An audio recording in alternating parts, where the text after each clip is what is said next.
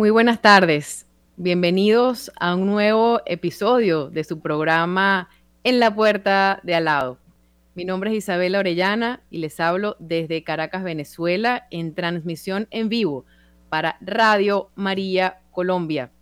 Qué felicidad estar de nuevo con ustedes como los martes a esta hora de la tarde. Bueno, mediodía para Colombia y tarde para nuestra invitada que nos acompaña desde Argentina.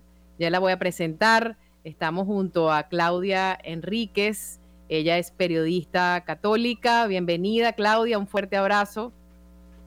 Qué magnífico, Isabela, volver a compartir esta mesa de radio con vos y con todos tus oyentes que te escuchan por los diferentes medios que hoy hacen extensivo este mensaje a todo el mundo.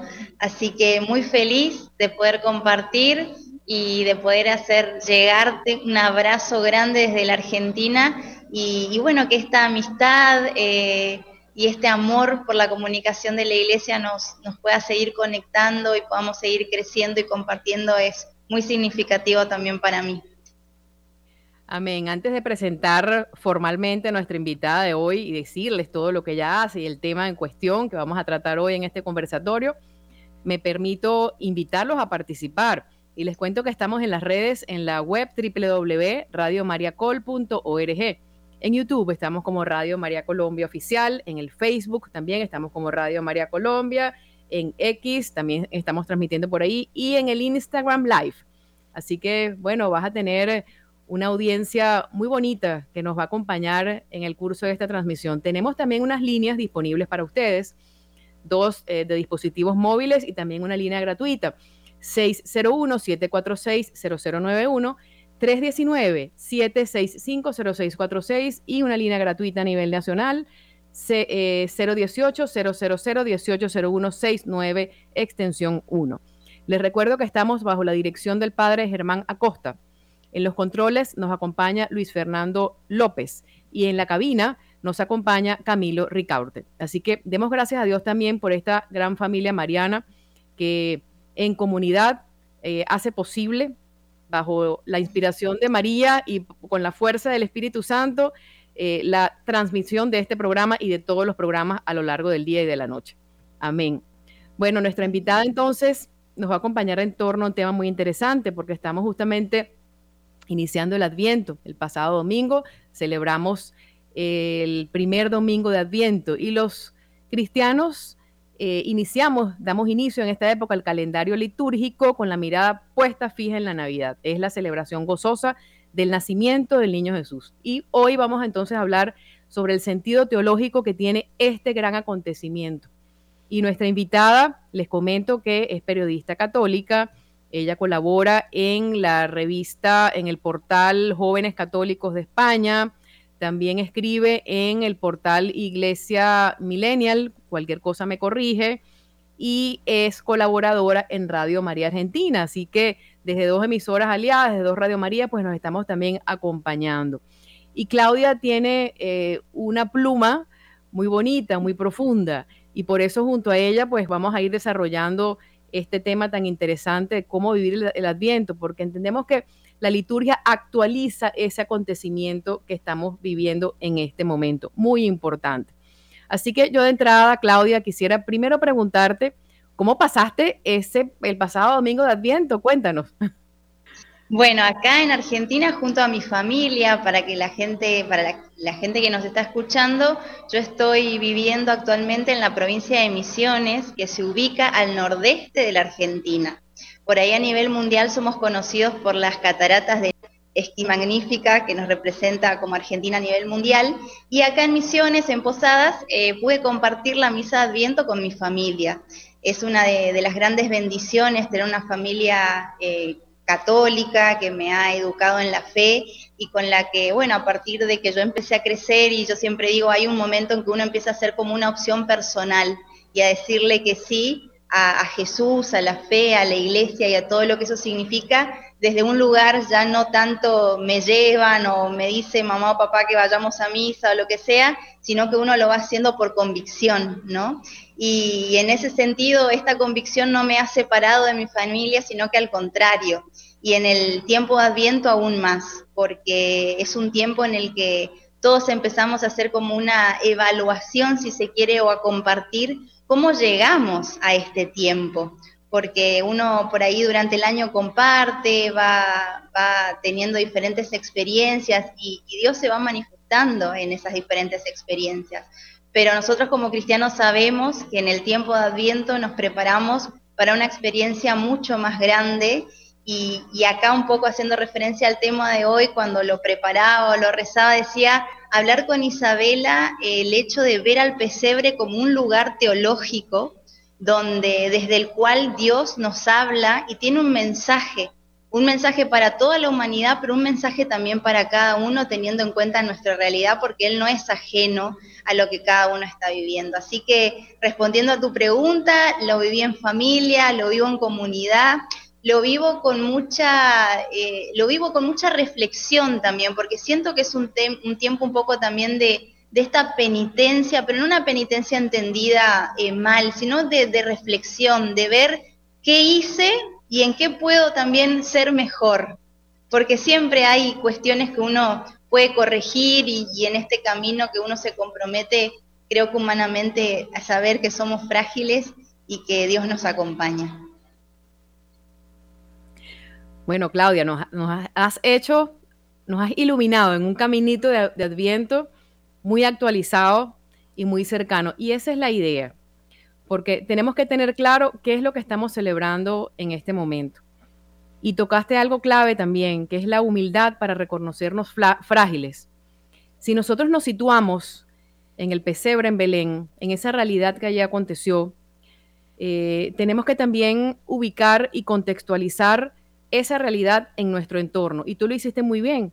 Estuve con mi familia, vivimos la celebración eucarística, es decir, Jesús nació y se quedó, se quedó en un pedacito de pan, en la hostia consagrada, pero también se queda en nuestras comunidades. Frente a las realidades humanas, sociales que estamos viviendo en este momento, no podemos ser como las familias en Belén que no le dieron entrada al Salvador y que pasaron de largo. Por eso el Salvador del mundo nació en un pesebre. Hay que ubicarse allí y que esto sirva para reflexión en medio de la bulla, en medio de las luces. Está muy bien el tiempo de compartir, de celebrar, pero enseñar a los demás, sobre todo a los más cercanos, qué es lo que estamos viviendo, necesita en este momento unos desafíos muy grandes, Claudia. Tú tienes una amplia experiencia, pero veo que ha nacido del Espíritu Santo de un proceso de conversión bonito, además de una instrucción familiar, un acompañamiento precioso también, eh, en torno a lo que significa lo que estamos viviendo y lo que vamos a celebrar próximamente. Pero hay muchas personas que no lo saben. Y tú tienes una pluma muy bonita porque escribes muy bien.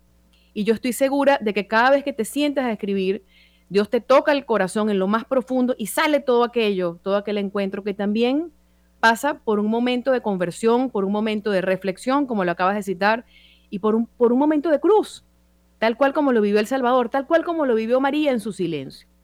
¿Cómo hacer, Claudia, entonces, para expresar de manera escrita, verbal, de manera cotidiana, a veces o a veces con nuestro silencio, ese acontecimiento que estamos viviendo hoy en medio de tanta fragilidad, en medio de tanta dureza de corazones y también me atrevería a decir en medio de tanta apostasía?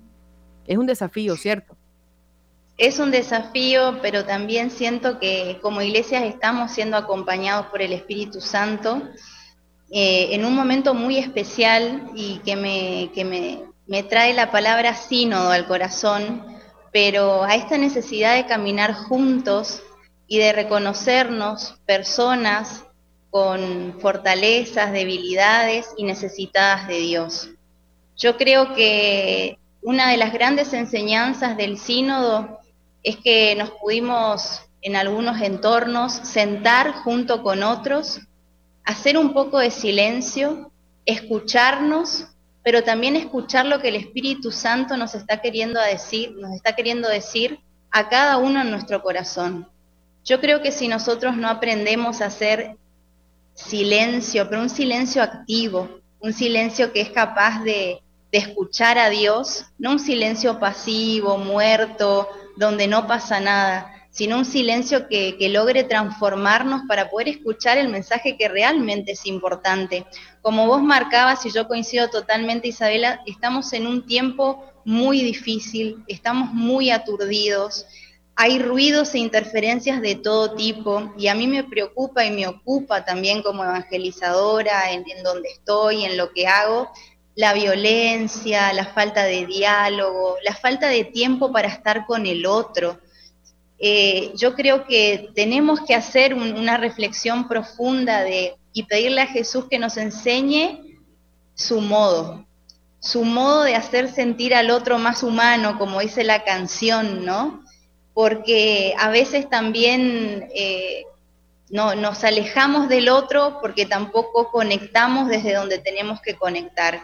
Y yo creo que acá nosotros los bautizados tenemos una gran responsabilidad también de asumir este llamado que tenemos cada uno personal, que no es solamente del sacerdote, de la monja, sino que es del laico, es del joven, es de, de los niños en la catequesis cuando vuelven a casa y contarle que hablaron de Jesús a sus padres, de compartir esa alegría. Es un llamado y una necesidad de que todos asumamos de una vez por todas que estamos llamados a ser protagonistas y la iglesia se está abriendo en ese sentido y el sínodo es un, es un gran paso para mí, o como yo lo entiendo, como a mí me llegó al corazón este tiempo, para que los laicos asumamos esta responsabilidad y realmente la Navidad sea un tiempo que llegue a todos, todos, todos, como pide el Papa Francisco, y que realmente en ese pesebre eh, pueda acercarse el que es curioso, el que cree, el que tiene convicción, y nosotros los bautizados estemos ahí para agarrarle la mano, decirle, vení, acércate que te muestro que este Jesús que nace te ama y viene a traer la salvación para vos también. Y creo que tenemos que invitar más, y uno invita, eh, a ver, yo en este proceso que vos me decís de la escritura, de la comunicación, Isabela, yo creo que, bueno, lo compartí con vos en otro programa, fue algo que es un proceso y que es un proceso hermoso, es un proceso que a mí me emociona también porque es un proceso de conversión personal, eh, que hasta yo a veces digo, Señor, no soy digna, pero también trabajo mucho esta humildad de decir, soy instrumento. Y vos sabes el amor que yo le tengo a la Madre Teresa Calcuta, ella decía, yo soy simplemente el lápiz de Dios. Si Dios viene con una goma, va a borrar todo lo que yo escrito porque, escribo porque no es Claudia, sino que trato con acompañamiento, con, como decías vos, con los sacramentos, porque no lo voy a negar, con la misa, si puedo ir más de una vez por semana voy, con momentos de adoración, de decir, bueno, hablar de un Dios con el que yo me encuentro y tengo una relación. Y creo que, bueno, yo soy muy consciente de que el otro lado ahora nos está escuchando, si bien estamos a través de los medios, son medios. Del otro lado hay personas que te escuchan a vos, Isabela, donde también lo que vos contás toca corazones, hace pensar, hace reflexionar, y lo mismo pasa conmigo y creo que es una hermosa misión la que nos toca. Qué lindo, Claudia, que podamos ir caminando juntos en, juntos en este, en este proceso, en este camino, valga la redundancia, y es un camino de encuentro, como tú lo acabas de describir perfectamente. Y veo cómo tu familia ha sido un pilar fundamental en todo este proceso. Y eso está muy bonito. Y tú contaste algo que es lo clave en la dinámica de la conversión. Hay un momento en el que fui yo misma la que busqué. Tuve la instrucción, tuve el acompañamiento, me enseñaron, pero ahora mi alma buscó y mi alma encontró. Yo quisiera que hacerte una pregunta a lo mejor un poco atrevida, pero eh, tiene que haber ocurrido algún evento que a ti te pasó el chispazo, ¿no? Y que, y que te sacudió, porque ese, ese es justamente el llamado para, para, para iniciar ese proceso de conversión. ¿Cómo ocurrió eso, Claudia? ¿Cómo viviste ese encuentro? ¿Cómo fue ese, ese momento en el que decidiste poner tus dones y tu servicio y tus dones y talentos al servicio de Dios? Bien, eh, Vamos por el proceso. Yo tuve una muy buena, un muy buen colegio secundario yo, de que pertenece a la congregación del Verbo Divino, fui formada en, un colegio de la congregación con ese carisma, y uno de, una de las improntas de la congregación es la misión. Durante toda mi escolaridad, principalmente en el nivel secundario, eh, recibí toda la formación para ser líder en mi comunidad y ser animadora misionera de otros jóvenes y empezar a colaborar en la pastoral juvenil. Todo, todo eso lo hice dentro de un marco que fue el colegio. Y bueno, era una cuestión de que el padre nos invitaba, vengan, me ponía de, me ponía de acuerdo con mis amigos, mis papás me acompañaban, ¿no? Fue un momento de mucha efusividad y de una vivencia pastoral muy activa. ¿Qué pasó? Terminé el colegio y ya no tenía todo ese impulso que, tenía en este ambiente, ¿no? Mis amigos cambiaron, algunos se fueron a estudiar a otros lugares, se disolvieron los grupos, quedé un poco sola al respecto de eso. Y, sentía como en el que el corazón me ardía y me decía, bueno, ¿y ahora dónde? ¿Y ahora qué? ¿Y ahora cómo voy a seguir misionando? Y yo veía y me encontraba con realidades en la universidad de muchas compañeras y amigos míos que no tenían ningún contacto con la iglesia y que incluso venían de colegios que no eran confesionales, no tenían los sacramentos. Y, bueno, en ese momento empecé yo por decisión propia a volver y reclamar en mi colegio un espacio para exalumnos dedicados a la misión. Mirá lo que, lo que hice, ¿no?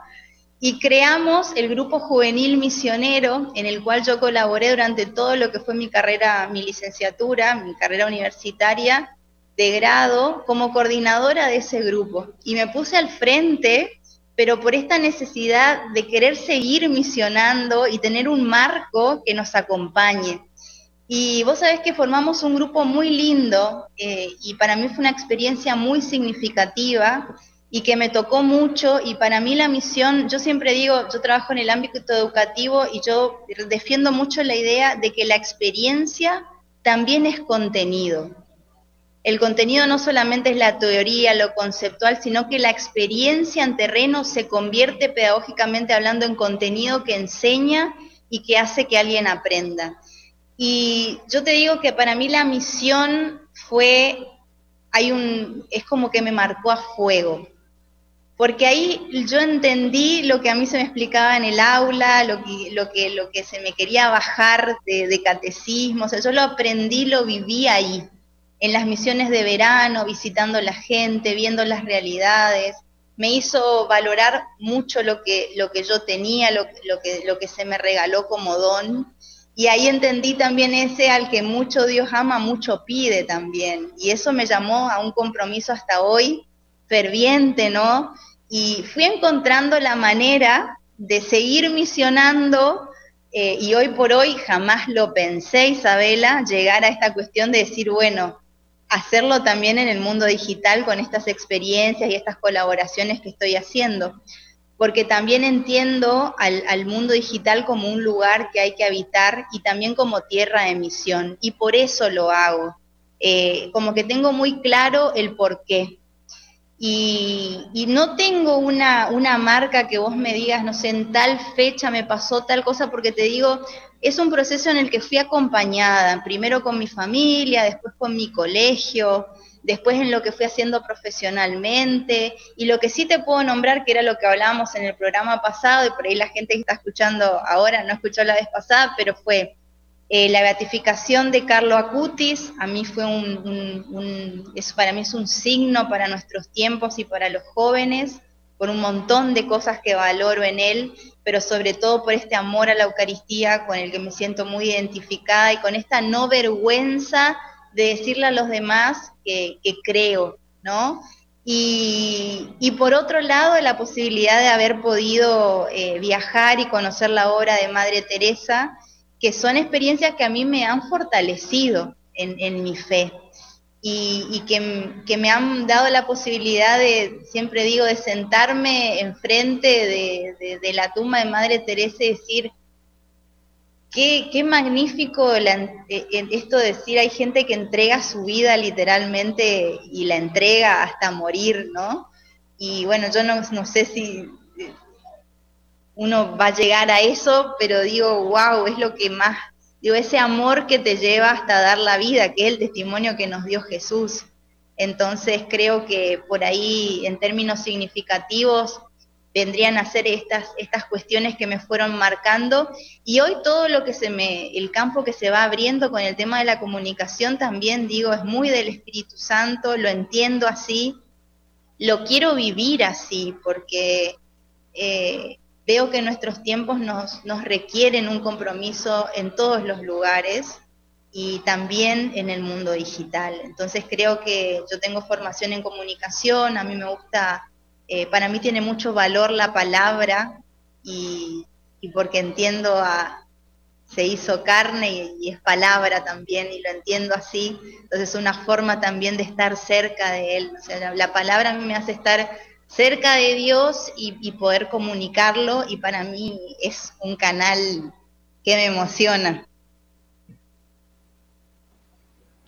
Qué lindo, Claudia. Además ha sido con, con, con mucha doctrina, con mucha formación.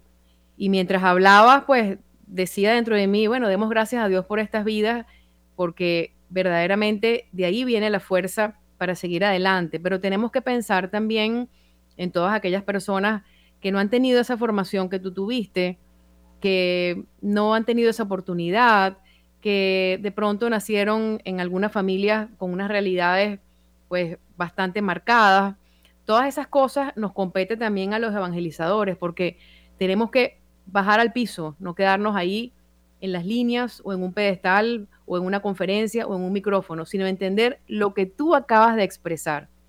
Todo lo que yo aprendí, todo lo que se me enseñó, lo pude hacer experiencia en la misión. Y ahí está el querigma, justamente.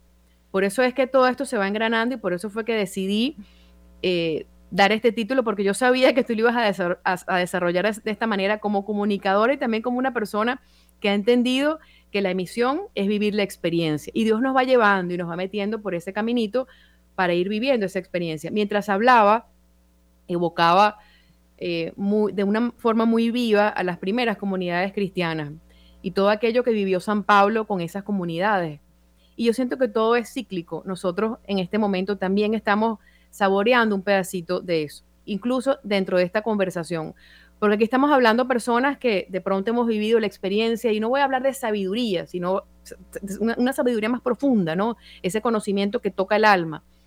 Pero hay personas que no. Entonces aquí la conversación, incluso con nuestros hermanos de Radio María Argentina que están y, de Colombia que están conectados, pues también están en esa búsqueda. Pero cuando nosotros cerramos acá o cuando nosotros de pronto eh, estamos en un círculo de oración y nos vamos a la calle, tenemos que ser muy fuertes y muy valientes para enfrentar lo que tenemos que enfrentar. Y ahí Dios nos coloca como San Pablo en medio de algunas comunidades. Yo siempre pongo el ejemplo acá cuando hablo de estos temas de la Santa Laura Montoya, la primera santa de Colombia.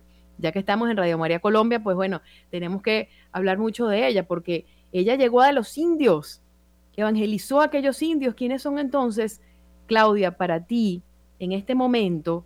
los indios del siglo XXI, que pueden eh, eh, enseñarte a ti de una u otra manera lo mismo que has vivido en las misiones.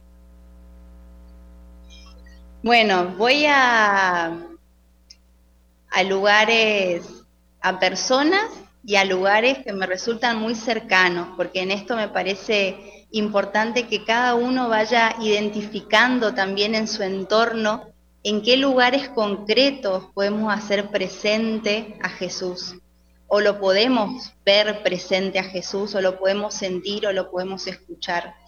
Y yo creo que muchas veces la Madre Teresa de Calcuta decía, no hace falta que se vengan a Calcuta, acá a mi centro, con los leprosos, para poder ayudar o transformar la realidad. Quédense en sus casas, sonríanle a su familia, tratale bien a tu marido, abrazale a tu hermano, trata de tener una buena relación con tu mamá y después también salí y ayudar a los demás. Entonces yo creo que muchas veces nosotros entendemos la misión en salida hacia afuera y yo soy muy crítica con esto, incluso con los jóvenes, porque a veces también es como una crítica que le tengo a la misma catequesis de que siempre es la misión de verano. Eh, los jóvenes están todo el año y se preparan con su mochila a la misión de verano. Yo siempre le digo, nos vamos a misionar en verano, pero la misión es durante todo el año.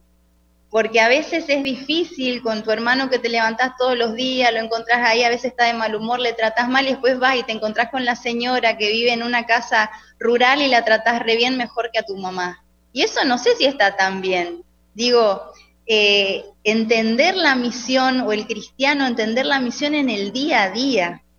Y a veces, yo comparto con muchas personas que a veces me dicen, Clau, yo no tengo tiempo para hacer pastoral en Cáritas o para ir a dar catequesis o para ir y, a veces la gente lo vive con mucha culpa porque no termina de entender cuál es su lugar de misión. Y hay un santo que, San Arnoldo Jansen, que dice, el mejor lugar en el mundo es aquel en el que Dios te pone. Y Dios te puso en un lugar y en ese lugar vos estás llamado a vivir tu vocación a la santidad. Tu misión como mamá, mi misión como hermana, yo soy hermana mayor de mi familia, tengo una misión seguramente con mis padres, soy ejemplo de mis hermanos más chicos, soy docente, misiono todos los días en el aula, eso me requiere mucha paciencia, los chicos de hoy necesitan mucha contención, necesitan mucho acompañamiento. Y, qué lindo que vean, que vean en mí eh, un rostro humano, ¿no? Un rostro que los, que los ve más allá de lo que saben en términos de contenido, sino que los pueda valorar como personas misiono en la parada de colectivo, yo no tengo auto, todos los días me levanto temprano, tomo el colectivo, a veces me encuentro con personas que no tienen para su pasaje, bueno, comparto mi, tarjeta para subir al colectivo, digo, termino mi día y no me fui ni a, trabajar con los migrantes, ni al hospital a visitar capaz un enfermo, ni nada, pero es la práctica del bien cotidiano la que creo yo que nos acerca al cielo.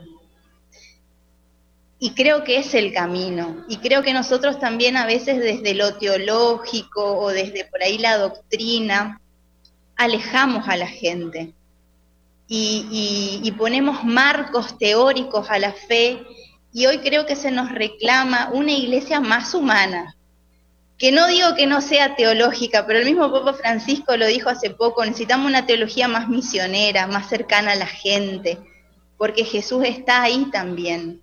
Entonces creo que los grandes teólogos, allá donde estén, están para pensar esas grandes cosas, pero nosotros que no somos grandes teólogos, que somos los misioneros de a pie, el laico, el bautizado, estamos para, para ser eh, cercanos a Jesús en el día a día, en la parada de colectivo, en casa, con un gesto que uno pueda tener un fin de semana de poder llevar alguna colaboración a la iglesia, con, un, con una comida preparada con amor, con una ahora que se viene fin de año y la gente nos está escuchando y digo, bueno, quiero hacer una obra de bien. Voy y veo en dónde puedo ayudar, llevar una bolsa de alimento, visitar algún hogar o incluso eh, pedir perdón, hablar con algún familiar, algún amigo que uno está distanciado. Hay miles de caminos si uno tiene un corazón de puertas abiertas.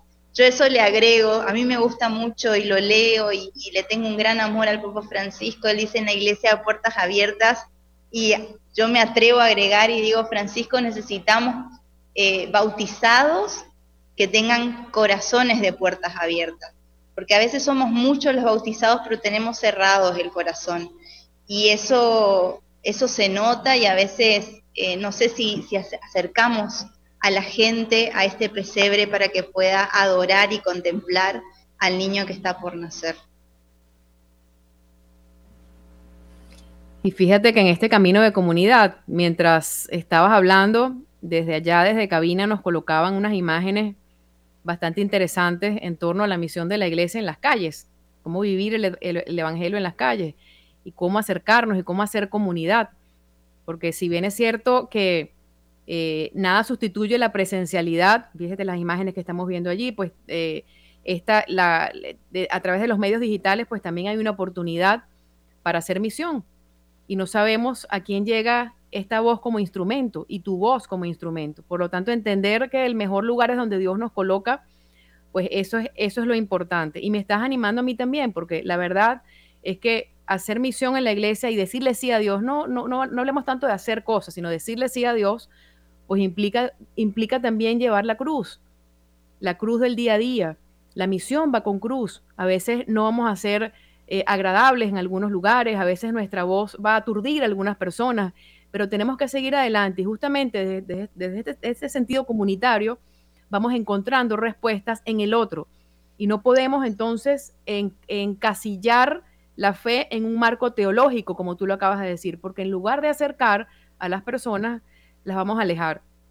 Este tiempo de Adviento también, Claudia, nos, nos ubica en un ayer, en un hoy y en un futuro. ¿Y por qué trato de planteártelo de esta manera? Bueno, el ayer es el acontecimiento histórico que ocurrió.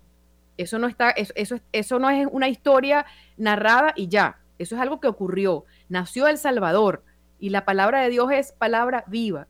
Nació y se quedó y vivió para y vino al mundo para salvarnos, anunciado por los antiguos profetas.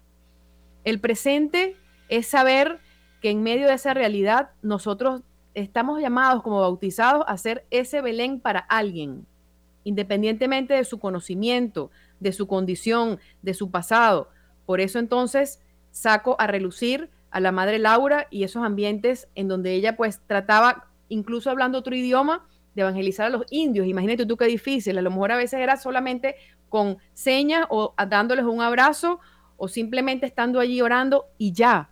Eso es lo que nos toca a ti y a mí a veces, nos toca callar, nos toca quedarnos en lugares rezando y recibir, pues, como, decía Enrique Shaw, recibir la humillación, bendita humillación que me hace encontrarme con Dios. Enrique Shaw es el empresario argentino que está camino a la, a la beatificación y bueno, aquí hemos tenido oportunidad también de contar muchísimas veces ese testimonio. Entonces, qué lindo, ¿no? Porque vamos comprendiendo el sentido de la misión y el sentido de la misión es el sentido de nuestra propia vida. ¿Para qué hemos venido? No hace falta algo, algo muy ostentoso y, y mucha gente. No, no, no. Y darle la vuelta al mundo es el mejor lugar, es justamente donde Dios nos tiene, aquí y ahora. Entonces, en ese presente, hacer realidad la realidad y la verdad del pesebre en Belén. Y el futuro es mirar con ojos, corazón y alma de esperanza así como vivía San Pablo en su cuando iba formando sus primeras comunidades cristianas y él decía, ven Señor Jesús. Eso está en la primera, de la, primera carta de Colonosenses, eh, nos lo enseña eh, San Pablo. Y constantemente ellos estaban entonces en ese adviento. Luego de tantos años, luego de, lo que se había vivido, pues comenzaron, eh, comenzaron a sentir esa necesidad de la venida del Señor yo sí creo y no, no voy a ser aquí pues muy, muy teológica, sino desde mi verdad, todos los días cuando me levanto, le digo a Papá Dios, ven Señor Jesús, ven a mi corazón, ven a mi hogar, ven a mis lugares donde hago apostolado, ven a esos lugares donde hay hostilidad, ven a mi día a día. Estamos entonces en un continuo adviento y tenemos que saber que el Señor va a venir como Él quiera. Yo creo que estamos en esos tiempos porque son tiempos santos, estamos en esa espera y no esperemos que Él venga en una carroza o con una luz o con una manifestación sobrenatural extraordinaria, sino justamente como tú lo acabas de reseñar, en la cotidianidad de nuestros, de nuestros días, de nuestra vida, Jesús viene y se hace humano en medio de los acontecimientos que vamos viviendo todos los días. Así que qué bonito testimonio nos acabas de compartir y ha sido muy, muy profundo porque nos pone entonces en marcha eh, siguiendo esa estrella de Belén, nos pone en camino para, para saborear la realidad del, ambiente, del Adviento y el nacimiento pues, de Jesús en Belén. Claudia, eh, en este momento vivimos unos tiempos santos, pero también vivimos tiempos de mucha adversidad, en donde para hacer misión eh, hace falta ser muy valiente, pero también eso requiere pues un cierto dinamismo, cierta autenticidad cristiana. Dios nos llama con nuestros nombres y apellidos a ser iglesia, a llevar ese mensaje y también eso nos invita a encarar algunos desafíos pastorales. ¿Cuáles son esos desafíos pastorales que tú ves en este momento? Por ejemplo, ahora, ubiquémonos en este tiempo de Adviento, en medio de las luces, en medio de tantas frivolidades o realidades humanas eh, extremas. ¿Cómo entonces eh, ser auténtico y cuál es el desafío entonces de eh, llevar la verdad de esto que vamos a vivir, que es el nacimiento de Dios? Bueno, voy a cuestiones muy prácticas y cosas que yo identifico. no perder los símbolos en este tiempo, y conocer los significados de esos símbolos que nos invitan a vivir este tiempo de adviento. A veces tanto materialismo, tanto consumismo, tiempo de fiestas, en las familias y en nosotros las personas, aparece como una, una tentación que por ahí opaca o apaga todo, todo lo que significa este tiempo, porque no es solamente un tiempo litúrgico, es un clima, es un aire que hay que respirar y que ese aire va acompañado de gestos, de signos, de significados. Yo pensaba, por ejemplo, en la corona de Adviento. Qué lindo que no se pierda ese compartir en familia, que alguien te cuente qué significa, de, llenar de valor esos momentos de compartir en comunidad, por qué prendemos la luz cada uno de estos domingos, digo, la celebración de la palabra, eh, el que se arme el pesebre en la parroquia, estar atento a ese clima, no navideño de navideño publicidad, sino ese clima de Navidad, ese clima de que nos estamos preparando para cuando se va, van a ser alguien, no se van a hacer un hijo, van a ser un sobrino, en casa todo el mundo se prepara, pero prepara también su corazón, uno está lleno como de cariño, de ternura, ya quiere ver el bebé para abrazarlo, para mimarlo.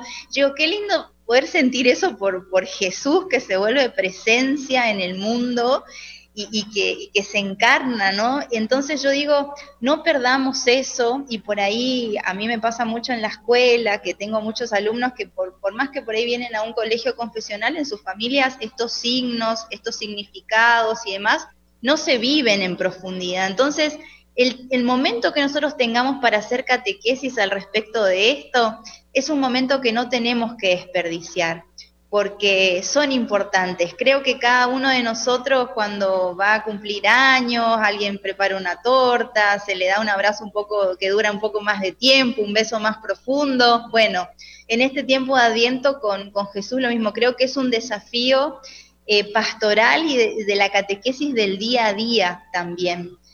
Eh, y otro, otro desafío, creo yo, es eh, llegar a los jóvenes como para hacerles entender el rol protagónico que tienen ellos como bautizados en, este propósito que tiene la iglesia, ¿no? Esta iglesia que, anuncia un camino de esperanza, esta iglesia que, está eh, buscando, está decir, yo digo, estamos en un tiempo de, discernimiento, ¿no? Donde nos estamos dando cuenta de, que hay cosas que hay que hablar, de que hay reflexiones que, tenemos que hacer, y un gran signo para mí es eh, la comunidad entonces, eh, creo que, hay que acompañar comunitariamente a los jóvenes, incluso a los que están alejados de la iglesia, aquellos que, se encuentran eh, por ahí viviendo algún tipo de problemática, adicciones eh, y otros tipo de problemas. Creo que la iglesia en este tiempo tiene que, ser tiene que dar un signo pastoral fuerte realmente, preguntándose dónde nace Jesús, cerca de quién ¿no? Y, la vida después de Jesús cerca de quién está, ¿no? Y, no tener miedo a nosotros, por eso, ante el miedo, ¿qué nos dice Jesús? No teman. Entonces, este texto bíblico donde está la tormenta y Jesús está dormido en, la barca y todos los apóstoles, ay, pero Jesús, Jesús está con nosotros y nos hundimos, digo, yo creo que Hoy nosotros tranquilamente podemos decir, Jesús, este, mundo es de locos, guerras, pobreza, migraciones, no, no puedo, ¿no? Y Jesús, sin embargo, a través de su Espíritu Santo, calma esa tormenta y nos, viene a decir, Isabela, 2023 años vuelve a venir, vuelve a, se, anuncia y vuelve a ser presencia y, y sigue estando con nosotros. Por eso coincido con vos en que el desafío pastoral de contagiar la esperanza, y como dice el Papa Francisco a los jóvenes, no se dejen robar la esperanza. Un corazón esperanzado un corazón que a pesar de la adversidad y de la cruz, sigue adelante. Eh, como toda persona, eh, yo también vivo estos desafíos, también hay dificultades, eh, uno también está siempre en constante discernimiento, todos estamos camino hacia, ¿no?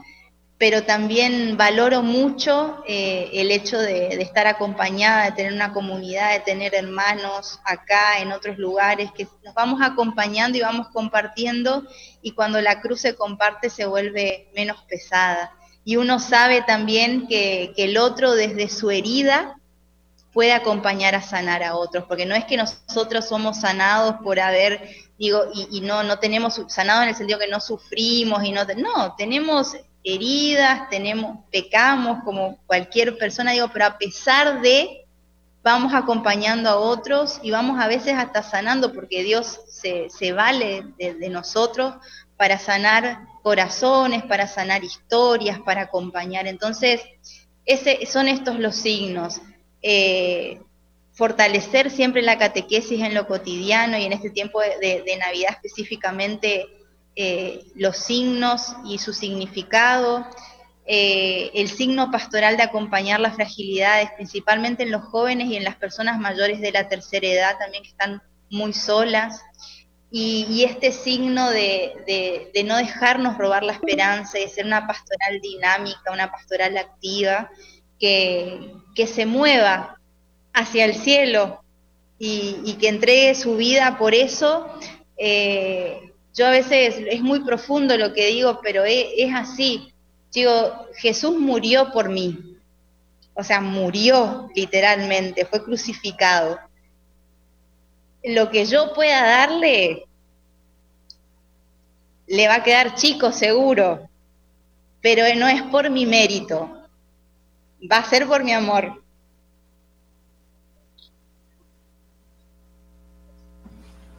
Muy bien, muy bien, muy bien. Y por ese amor que se da gratuitamente y se recibe gratuitamente también. Y ahí sí valido esta afirmación, el cielo paga.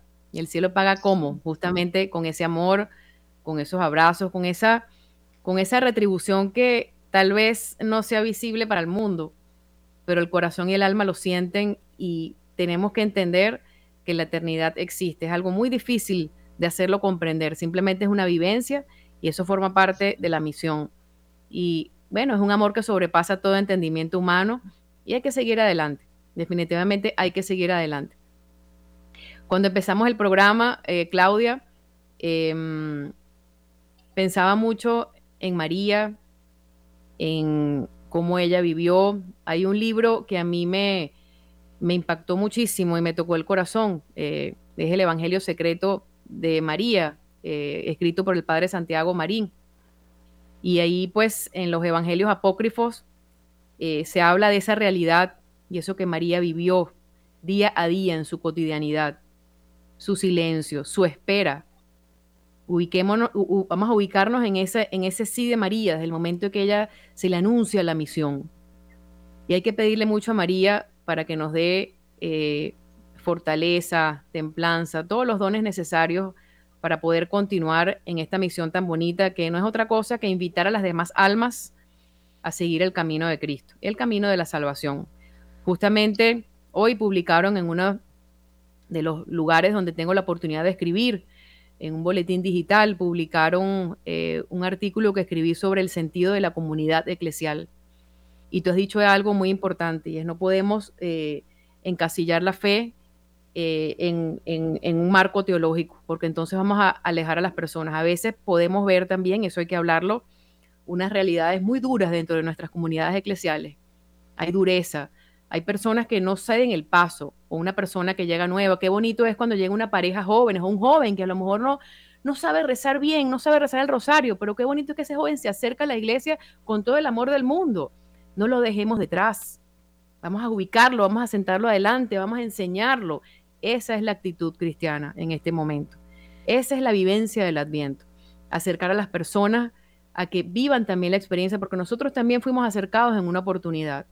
Y hay que pedir mucho por nuestras comunidades eclesiales para que nos podamos unir en el amor y en esa verdad, tal, tal, tal como lo vivían en las comunidades de San Pablo, donde se ayudaban mutuamente y estaban siempre en esa espera. Y vivían también sus lágrimas, vivían su espera, vivían sus procesos, pero poco a poco con, ese, con, esa continua misión, inspirada por el fuego del Espíritu Santo, iban abrazándose, iban entonces siendo testigos de la verdad de Cristo y su resurrección, porque nosotros si perseveramos, vamos a resucitar con Él. Y hay que tener eso muy, muy, muy claro. Bueno, todavía nos quedan unos minutitos, Claudia, para seguir conversando. De verdad que ha sido un espacio que, que ha volado. Estos tiempos, estos tiempos ya me nos están haciendo señas, tenemos unos minutitos allí, así que bueno, no podemos perder ni un solo minuto de, de todo esto. Yo quisiera que nos cuentes dónde las personas pueden leerte, dónde las personas pueden escucharte en caso de que quieran ponerse en contacto contigo.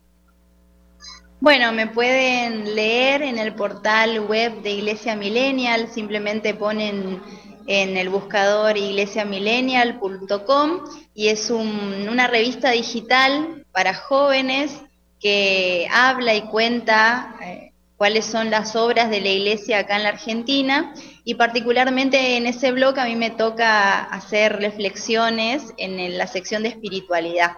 Así que allá hace unos años que estoy colaborando, cada vez el equipo es más grande, así que antes publicaba un poco más, pero ahora ya somos muchos los que podemos colaborar, así que fui un poquito delegando y estoy teniendo una publicación por mes, pero agradecida con Dios porque también todo ese trabajo pastoral que nosotros hicimos ayudó a que otros jóvenes se animen y esa es la idea. Así que bueno, ahí pueden encontrarme en iglesiamillennial.com o también en las redes sociales arroba iglesia eh, También pueden encontrar algunas reflexiones en el portal de Jóvenes Católicos de España. Buscan como María Claudia Enrique Jóvenes Católicos y les aparecen, les aparecen algunas de mis publicaciones ahí. También estoy en Radio María Argentina en un ciclo radial que se llama Camino de Maús, junto al padre Alejandro Puigari y al padre Martín Rebollo, acá Argentina, ellos desde Buenos Aires, yo desde la provincia de la diócesis de Posadas. Y es un programa de catequesis cotidiana, cercana, así como los programas de Isabela, donde hablamos con la gente y tratamos de usar la comunicación para acercar y traducir este mensaje que, como también lo compartías vos, a veces se hace un poco complicado. Y es un programa muy lindo, lo hacemos los jueves de 20.45 a 22 del, de la noche, hora argentina, así que de ahí también tenemos el ciclo eh, durante todo noviembre y diciembre. Y bueno, y si no, si quieren contactarse personalmente, arroba Clauchita, María Claudia Enríquez en redes sociales, o también pueden pedir mi, celular, mi WhatsApp a Isabela, que ya tiene mi contacto también y se pueden comunicar conmigo, no hay problema, estamos abiertas a, comunicarnos y a establecer contactos y un poco lo que tienen los nuevos medios es esto de poder abrirnos un poco el mundo y hacernos sentir parte de esta iglesia que es universal y sentir que tenemos hermanos en todos lados y esa es una de las cosas eh, que yo más disfruto de, la iglesia y de este tiempo de nuevos medios y de cultura digital, de, que bueno, nos podamos eh, sentir cerca y uno sigue aprendiendo. Pero como dice un sacerdote amigo, el enamorado siempre busca el beso. Y la iglesia, las redes, pero las redes a la iglesia. Nuestra, nuestro testimonio, nuestra pastoral también tiene que fomentar y encender en el corazón de quienes nos escuchan, nos leen la necesidad de, de encontrarse con Jesús y de ir a darle ese beso en una adoración, en un momento de oración, en una visita. Así que estimulo y motivo a los que nos están escuchando. Un beso a Jesús, pasamos por enfrente de, una iglesia, de una parroquia, entrar un ratito y simplemente decirle Jesús te quiero, aunque sea eso, Él nos quiere como si fuéramos únicos en el mundo, en el universo a cada uno, así que eso tiene un valor enorme. Y dejarles ese mensaje de que siempre nuestra relación con Él, a pesar de lo que hagamos, hayamos hecho, sea una relación de esperanza porque el amor como él lo entiende es un amor que, todo lo perdona, que todo lo soporta, es un amor paciente, es un amor servicial y es un amor que con el que hay, hay tiempo y hay, hay margen con Dios. Claro que sí. Ahora quiero ubicarte en este contexto ya para ir cerrando y desde ese contexto te quiero invitar también para que despidas el programa. Eh, imagínate que eh, estás en este momento eh, peregrinando hacia Belén. Cuando vayas el próximo domingo o cuando vayas a la próxima celebración eucarística, seguramente en tu parroquia donde eh, asiduamente eh, asistes a misa, vas a ver un pesebrito ahí ubicado y pues te vas a acordar de este momento que estamos viviendo hoy. Tú estás peregrinando a Belén y te ubicas allí en ese contexto. Desde ese contexto, yo quisiera por favor que envíes un mensaje final a todas las personas que nos están escuchando y que despidas el programa, Claudia. Bueno, en este camino hacia Belén, voy agradecida y quiero llevarte, Señor, los corazones y las intenciones de todas las personas que están escuchando a través de los diferentes medios este programa que hoy estamos compartiendo con la hermana Isabela desde Colombia. Míranos, Señor, somos tuyos y queremos ser una comunidad que dé testimonio de tu amor, una comunidad abierta y que en ese pesebre en el que ahora nos estamos acercando haya muchos y haya muchos corazones abiertos para que puedan recibir ese mensaje de amor que tú nos vienes a traer.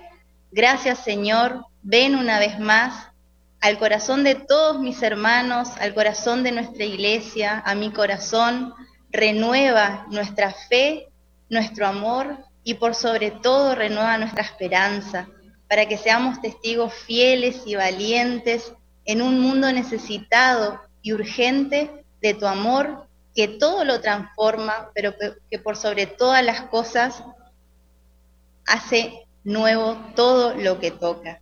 Sé presencia, Señor, hoy y siempre en nuestra vida. Amén. Muchísimas gracias a todas las personas que nos acompañaron. Ha sido un placer estar con ustedes una vez más.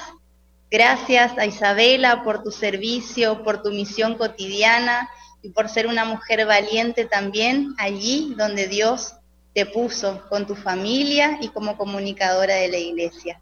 Gracias a todos los técnicos, a las personas que nos acompañaron, a los que están detrás de bambalinas, porque dan testimonio de que podemos ser una iglesia que es comunidad, que sabe trabajar en equipo y que es el mensaje que nos da Dios es tan grande que no lo podemos comunicar solos. Amén, Claudia, y que así sea. De verdad ha sido un inmenso placer compartir este espacio contigo. Vivimos pues la teología del Adviento a flor de piel y ojalá que este mensaje llegue abrace y acompañe a tantos corazones como la misma Virgen María disponga. Ha llegado la hora de despedirnos. Muchísimas gracias a todas las personas que nos acompañaron. Eh, habló para ustedes Isabel Orellana bajo la dirección del padre Germán Acosta y en los controles estuvimos junto a Luis Fernando López y Camilo Ricaurte. Un fuerte abrazo de esperanza y hasta nuestro próximo encuentro. Chao, chao.